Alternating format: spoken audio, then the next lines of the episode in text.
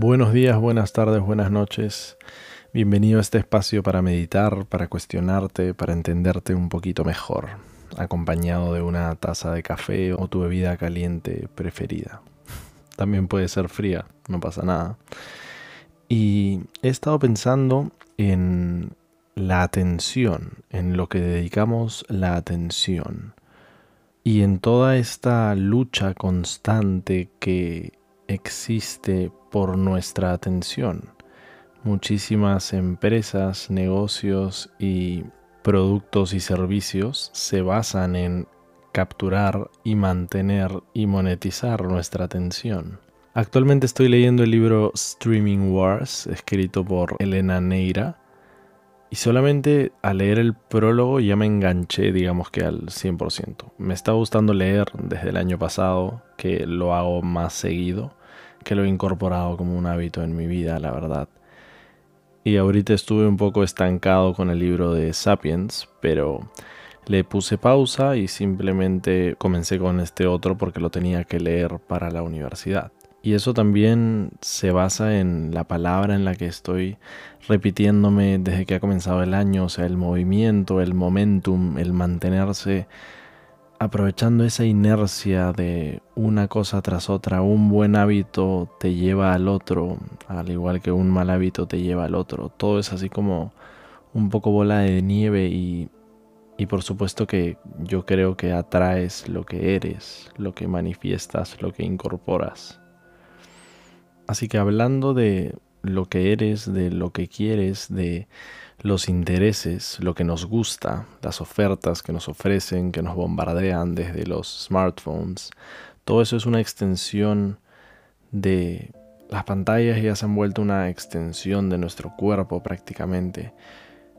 Y literal en una clase que tengo que estoy cerrando en este semestre, pues hablamos de eso. Y, y la verdad es que ahorita no estoy teniendo mucho tiempo para poder consumir streaming ni leer. Estoy tratando de leer igual un poquito todos los días como para no perder el hábito, al igual que el tema del hacer deporte, ir al gimnasio, hacer yoga y comer bien y dormir bien también. que no se me olvide, muy importante eso, de verdad. Pero todas esas cosas, ese buen hábito lleva al otro, me están haciendo llevar este periodo de cierre de semestre, de fin y comienzo de nuevo año bastante bien, la verdad. Me siento bastante estable, bastante balanceado y en paz, en calma. Siento que estoy progresando y siendo constante en lo que vale la pena y dejando ir aquello que no me suma. Por ejemplo, te comento algo que hace unos pocos días estaba estudiando hasta tarde y por supuesto que ya Quería hacer un tiempo sin pantallas antes de irme a acostar.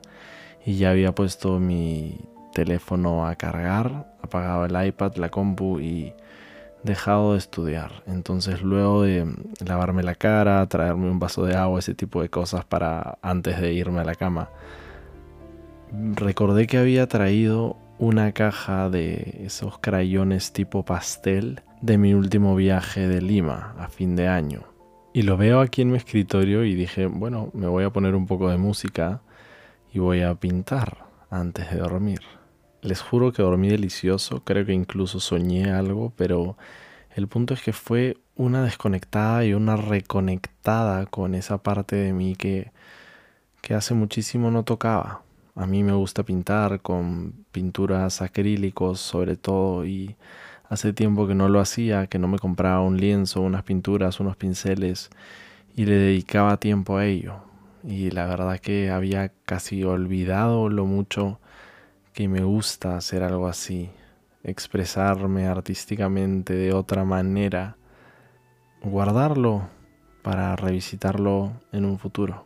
Así que creo que estoy tratando de que mi atención de pez no se vaya, no se escape, sino yo pueda tener la decisión de dónde ponerlo, de dónde enfocarla y sentirme contento y orgulloso de esas decisiones. Mm, bueno, nos vemos en el próximo episodio. Muchísimas gracias por escuchar y espero que de aquí lleves algo positivo para seguir tu camino. Hasta la próxima. Adiós.